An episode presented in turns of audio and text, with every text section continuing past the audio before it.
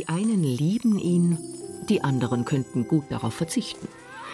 Kinder freuen sich immer, wenn es schneit. Sie haben ein gutes Gespür für die Jahreszeiten und warten oft sehnsüchtig auf den Schnee. Schlitten fahren, Skifahren, Schneemann bauen. Das geht nur mit Schnee. Und der fällt im Winter, wenn überhaupt. Es gibt auch Erwachsene, die Schnee lieben und schätzen, aus ganz unterschiedlichen Gründen. Verena Stitzinger ist Skilehrerin. Also der Schnee, wenn er dann am Boden liegt, ist richtig, richtig schöner Pulverschnee. Eigentlich genau das, was Skifahrer lieben. Also er fällt windstill. Es sind so mittelgroße Flocken die da runterkommen. Das sind ja dann keine einzelnen Schneekristalle mehr, sondern das sind schon so ja, wie Grüppchen, die sich so zusammengefunden haben. Und wenn die dann auf dem Boden so locker gelagert werden, eben ohne dass der Wind die verweht und dass sich so niedersetzen, auch bei einer Temperatur, die nicht zu warm ist, dass sie schon wieder schwer oder klebrig werden. Durch so einen Schnee kann man als Skifahrer natürlich total schön durchfahren. Der Förster Joachim Mark weiß, welche Bedeutung der Schnee für die Natur hat. Tiere, die in Winterschlaf gehen, die sich eingraben, es murmelt hier in den höheren Lagen, der Bär, haben wir ja wieder Gott sei Dank einen hier in der Gegend, die sind dankbar, wenn es schneit, weil dann macht sich die isolierende Wirkung des Schnees bemerkbar. Als Landwirt schätzt Josef Seiler vor allem die praktischen Seiten der weißen Pracht. Die Perioden sind immer ein bisschen kürzer, wo es richtig zugefriert, durchgefriert, eigentlich schlecht. Aber einfach allein schon, um den Boden zu schützen und der Vegetation keinen Schaden zuzufügen, hat man das immer sehr geschätzt, auf Schnee zu fahren. Und der Meteorologe Karl Gabel ist ein richtiger Winterliebhaber. Ohne Schnee wäre das Leben fad, so das tropische Leben, jeden Tag dasselbe Wetter. Und bei uns diese Abfolge der Jahreszeiten mit der Krönung, eine Schneehaube noch drauf, das ist was Tolles. Eine Winterlandschaft am Schwansee, unterhalb von Schloss Hohenschwangau bei Füssen. Es schneit dicke Flocken. Zwischen den Astgabeln sitzen kleine Schneehauben und es knirscht unter den Schuhen. Die staatlich geprüfte Skilehrerin Verena Stitzinger ist von Ziegelwies mit dem Fahrrad zum Schwansee geradelt auf einer Schneedecke. Die Landschaft ist komplett verändert durch den Schnee eigentlich ist ja noch alles da. Die Bäume sind ja noch da, der See ist noch da, aber alles ist weiß. Viel hat halt so einen Zucker oben drüber. Und jetzt an so einem Tag wie heute, wo es so dick schneit, kommt natürlich noch dazu, dass er dann wie so ein Nebel fast ist und man den Hintergrund dann nicht mehr sieht. Das Schloss zum Beispiel sieht man gar nicht, obwohl es total nah da ist und auch die Berge dahinter nicht. Aber auch wenn dann die Sonne rauskommt und man das alles wieder sieht, sieht es trotzdem komplett verändert aus zu, wenn die Wiesen grün sind und der See blau. Frischer Neuschnee verwandelt die Natur in ein Wintermärchen. Tourismusorte werben mit Bildern von verschneiten Landschaften. Kostbar wird der Schnee inzwischen, weil er meist nicht da ist, wenn man ihn braucht. Mit dem Klimawandel sind die Winter der vergangenen Jahre wärmer geworden. Der Landwirt Josef Seiler kann sich an große Schneekristalle erinnern. Garmisch sagt man, man war mal ein Werbeslogan früher Schneekristall und Sonne. Wenn es in der Nacht recht kalt wird und am Tag wieder warm wird, dann gibt es oft Schneekristalle, fünf Markstückel groß gibt es jetzt nicht mehr zwar.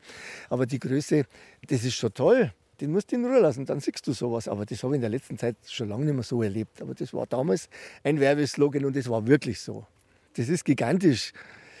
Und äh, dann denkst du wieder, Menschenskinder, wir gehen ja die alle um damit, mit sowas.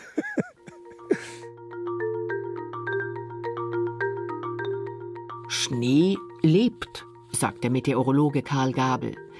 Er war über 30 Jahre lang Leiter der Wetterdienststelle Innsbruck und hat die großen alpinen Expeditionen im Himalaya und im Karakorum mit Wetterprognosen versorgt. Schon bei der Entstehung des Kristalls hängt es davon ab, welche Temperatur und Feuchtigkeit in den Wolken herrscht, denn diese Faktoren bestimmen, wie der Kristall ausschaut. Es gibt nicht nur diesen sechseckigen Kristall, der oft auf den Pullovern falsch abgebildet wird mit Vierecken.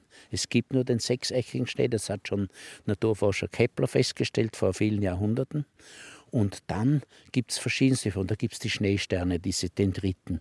Dann gibt es die Säulchen. Dann gibt es so handelförmige Schnee. Dann gibt es Platten. Dann gibt es Nadeln. Dann gibt es auch ein Graupel, so ein Kühlchen. Also es gibt sehr viele verschiedene Formen, wie sozusagen der Schneekristall dann in der Wolke sich ausbildet. Wenn die Eiskristalle in den Wolken zu schwer werden, dann beginnt die Reise hinunter auf die Erde. Auf dem Weg formen Temperatur, Wind und Luftfeuchtigkeit die Flocken. Bei Temperaturen um 0 Grad entstehen große, klumpige Grüppchen. Der Schnee ist schwer. Bei minus 10 Grad tanzen filigrane Flocken mit sichtbaren Kristallärmchen durch die Luft, dass es nur so flimmert. Der lockere, trockene, flaumige Schnee, den wir alle so lieben, der hat vielleicht 50 Kilogramm pro Kubikmeter. Wenn der Wind gepresst wird, durch die Kraft des Windes kann er bis zu 300 Kilogramm erreichen, also wird sehr stark verdichtet. Oder ein äh, typisch feuchter Nassschnee im Frühjahr kann 400 bis 500 Kilogramm erreichen. Oder der technische Schnee, man darf ja nicht Kunstschnee sagen, weil es keine Kunst, sondern eine Technik ist, den Schnee herzustellen, der hat etwa 400 Kilogramm pro Kubikmeter.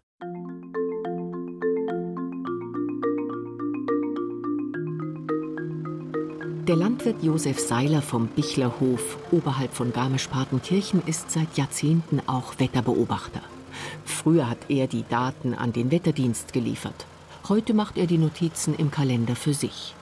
Denn mit Hilfe seiner Aufzeichnungen kann Seiler bestimmte Entwicklungen frühzeitig erkennen. Um eben auch die Folgeerscheinungen, die sich aus dem ergeben, zu verstehen, wie sich das im Frühjahr gibt, liegt an dem, wie der Winter jetzt anfängt und wie er sich entwickelt. In der Regel kann man das schon ein bisschen so, so einordnen, auf was man sich einstellen muss. Und das ist ja immer schon so gewesen, wenn man nur einen Bruchteil ein bisschen nach vorne was weiß, tut man sich einfach leichter damit umzugehen. Zum Bichlerhof am Fuße des Hausbergs gehört eine große Pferdekoppel. Schon sein Vater hatte in Garmisch-Partenkirchen Pferde gehalten. Damals waren noch Fuhrwerke unterwegs. Heute ziehen die Pferde Kutschen durch die Winterlandschaft. Für den Waldbesitzer Josef Seiler hat der Schnee vor allem praktische Funktionen. Vorbetrieb, Wald, schlechte Zuwegungen oder gar keine, hat man den Schnee im Grunde immer als Belag benutzt. Und der war auch zum Präparieren. Es ist ein Element, das wo eigentlich faszinierend ist. Der ist immer anders und man muss sich damit auseinandersetzen und wenn man ein bisschen respektvoll damit umgeht, dann lernt man das auch. Ich habe jetzt doch einige Jahre auf dem Buckel ein bisschen, wo ich schon immer mit Schnee zu tun gehabt habe und bin auch früher auf Schnee gefahren. Ob jetzt ähm, mit dem Pferdefuhrwerk oder auch mit Maschine, das ist das Gleiche, macht man halt nichts anderes. Man versucht auch im Wald draußen den Boden zu schützen, indem man eben einfach leer drüber fährt. Wenn er jetzt so krank ist, dann bringe ich die Luft raus und über Nacht friert es zusammen. Dann bildet es wie so ein Schutzpanzer. Schnee, der den Boden schützt. Hier oben hat es nie Feldwege gegeben, erzählt Seiler. Man ist immer über den Grund des Nachbarn gefahren. Es war ein ungeschriebenes Gesetz, dass man nur auf Eis und Schnee fahren durfte. Es äh, hat vielleicht jetzt in der Gesellschaft nicht mehr die Beachtung, überhaupt nicht, wenn man überlegt, was da manchmal umeinander strömt. Die wissen gar nicht, was sie anrichten da. Aber wer jetzt mit einem Fuhrwerk und mit äh, Grund und Boden zu tun hat, eigentlich weiß schon zu schätzen, was der Schnee bedeutet.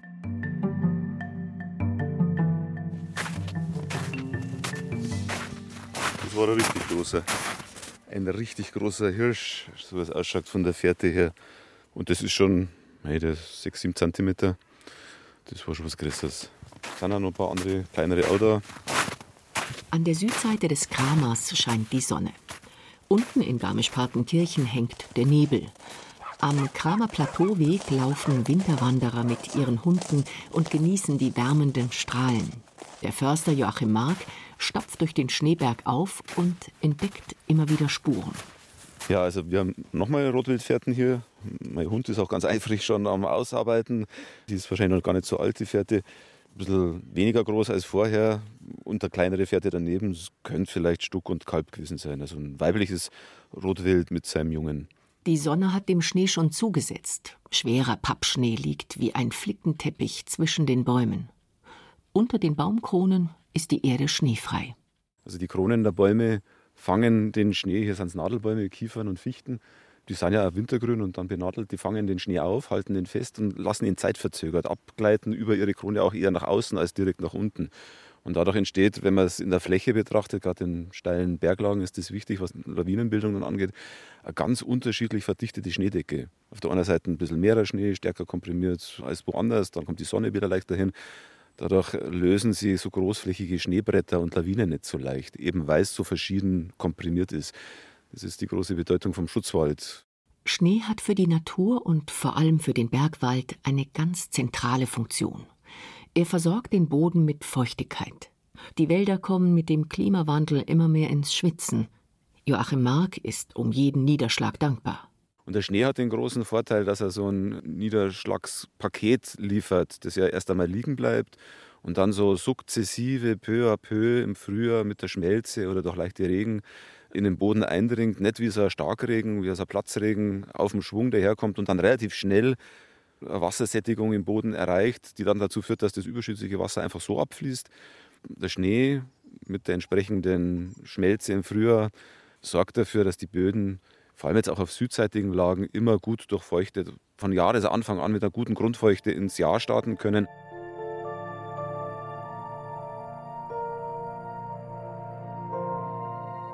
Schnee ist nicht nur ein wertvoller Wasserspeicher, er hat noch viele Eigenschaften, die in der Natur wichtig sind. Schnee schützt vor Kälte. Er isoliert. Tiere, die in Winterschlaf gehen, die sich eingraben, das Murmeltier in den höheren Lagen, der Bär, haben wir ja wieder Gott sei Dank einen hier in der Gegend, der auch schon wahrscheinlich jetzt zum zweiten Mal hier in den Winterschlaf geht, wo auch immer. Die sind dankbar, wenn es schneit, weil dann macht sich die isolierende Wirkung des Schnees bemerkbar. Und Isolation ist ein Überlebenskonzept bei Pflanzen im Winter, wie auch bei Tieren im Winter. Und vielleicht kann man das dann so ein bisschen umfassender sehen. Die ganze Natur isoliert sich da so ein bisschen mit dem Schnee. In einer Schneehöhle ist es deutlich wärmer als außerhalb. Auch Iglus funktionieren nach dem Dämmungsprinzip, sagt der Meteorologe Karl Gabel. Wenn man an die Inuit denkt, die einen Iglu bauen aus Schnee oder Eis, dann haben wir die Dämmung und dann wird sozusagen auch durch die eigene Körperwärme, das kühlt nicht ab im Inneren. Der Schnee hat eine sehr gute Dämmfunktion.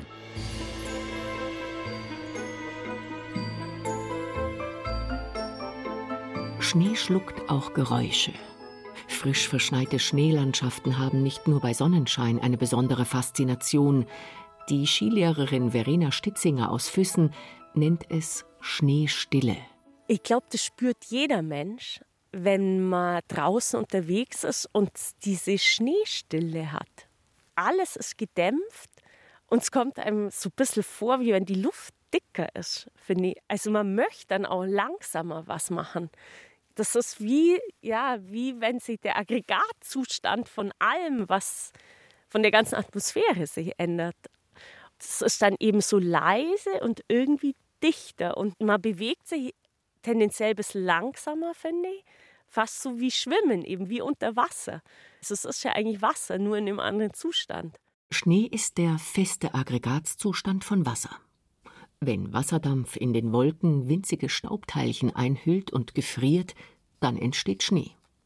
Vor allem Wintersportler unterscheiden verschiedene Schneearten: Pulverschnee, Pappschnee, Firn, Sulz, Bruchharsch.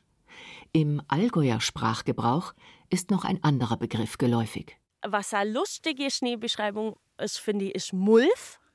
Das ist so ein zusammengeschobener Frühjahrsschnee, wo man richtig drin stecken bleibt. Also das ist ein Schnee, den man nicht so gern mag als Skifahrer. Und als Schneeräumer auch nicht. Also, weil der ist schwer und bietet Widerstand. Schneekunde gehört bei Verena Stitzinger zu jeder Skitour. Die Skilehrerin ist oft mit Gästen unterwegs und erklärt dabei immer die Schneebesonderheiten. Dort, wo die Sonne die Schneedecke schon aufgeweicht hat, wird er schwer. Dafür bietet der kalte Nordhang traumhafte Pulverschneebedingungen. Und dann gibt es nur so Griesel, da hört man dann eigentlich schon, um was es geht. Das geht schon eher so in Richtung Graupe wo die Schneeflocken so stark abgerundet sind und eher so ein bisschen körnig sich zusammengefunden haben, den man dann in der Schneedecke auch nicht drin haben will, wegen Lawinengefahr. So Sachen wie so Haxenbrecherschnee, weiß ich gar nicht, wie alt das ist, weil ich glaube, früher haben die Leute nicht dauernd in Skikategorien gedacht, das machen eher mir so. Wenn es kalt ist, frisch geschneit hat und die Sonne scheint, dann glitzert und funkelt die Bergwelt. Manchmal sind die Schneekristalle einzeln zu sehen, wenn sie sich auf Jacken und Handschuhe setzen. Frischer, kalter Pulverschnee ist für Skifahrer ein Traum. Champagnerpowder heißt er dann. In der Schweiz gibt es auch andere Bezeichnungen. Im Engadin, im Oberengadin, da sagen die nicht Champagner-Schnee wie in USA mit diesem lockeren Pulverschnee, sondern die sagen Champagner-Klima. Die Erklärung ist, das ist, wenn es so ganz kalte, trockene Luft ist und sind noch so kleine Schneekristalle aber in der Luft und die Sonnenstrahlen brechen sie in denen, dann ist es wirklich wie Zauber, also wie so Glitzer in der Luft, obwohl es nicht schneit. Das sind nur so die letzten Reste. Daran bricht sich aber das Licht und das ist wirklich wie so Feenglitzer das Coole ist ja immer, wenn man dann mal was weiß, dann achtet man auch besser drauf und entdeckt es auch öfter. Das gibt es bei uns auch manchmal. Das müssen aber so ganz kalte, trockene Tage sein. Man kann auch gar nichts damit anfangen, sondern es ist einfach nur schön, dass es da ist, dass die Luft glitzert.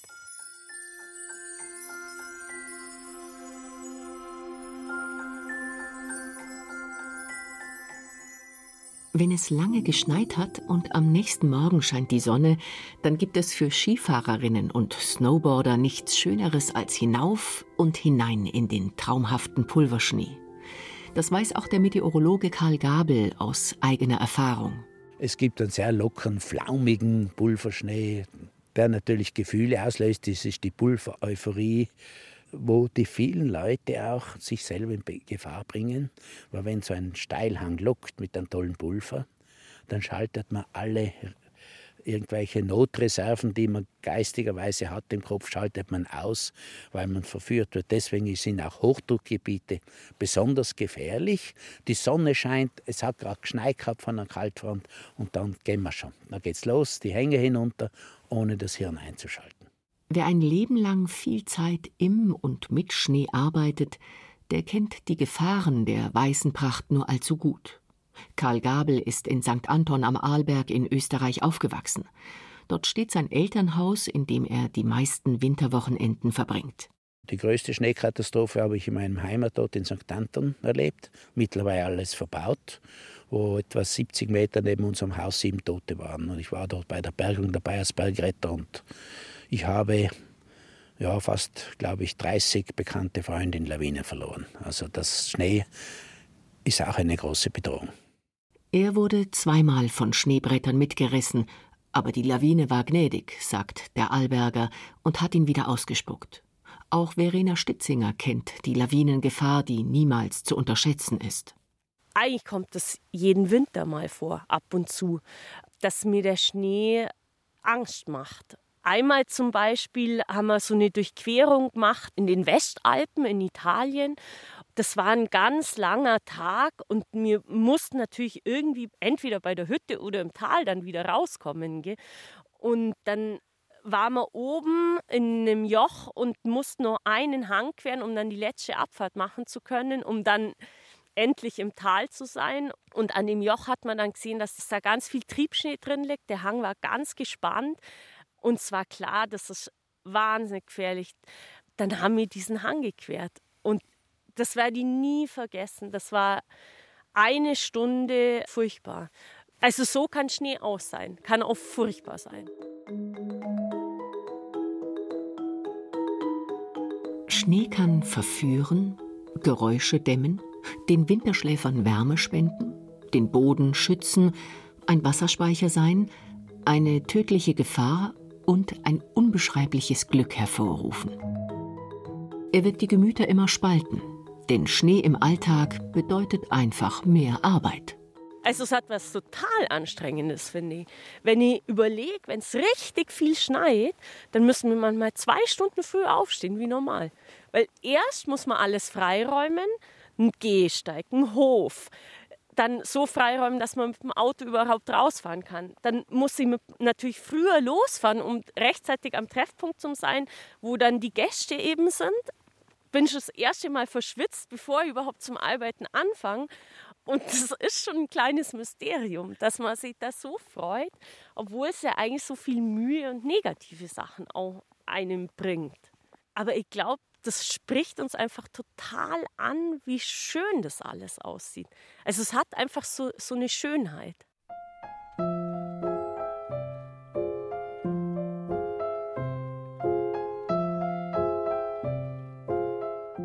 Bauern haben immer schon das Wetter beobachtet.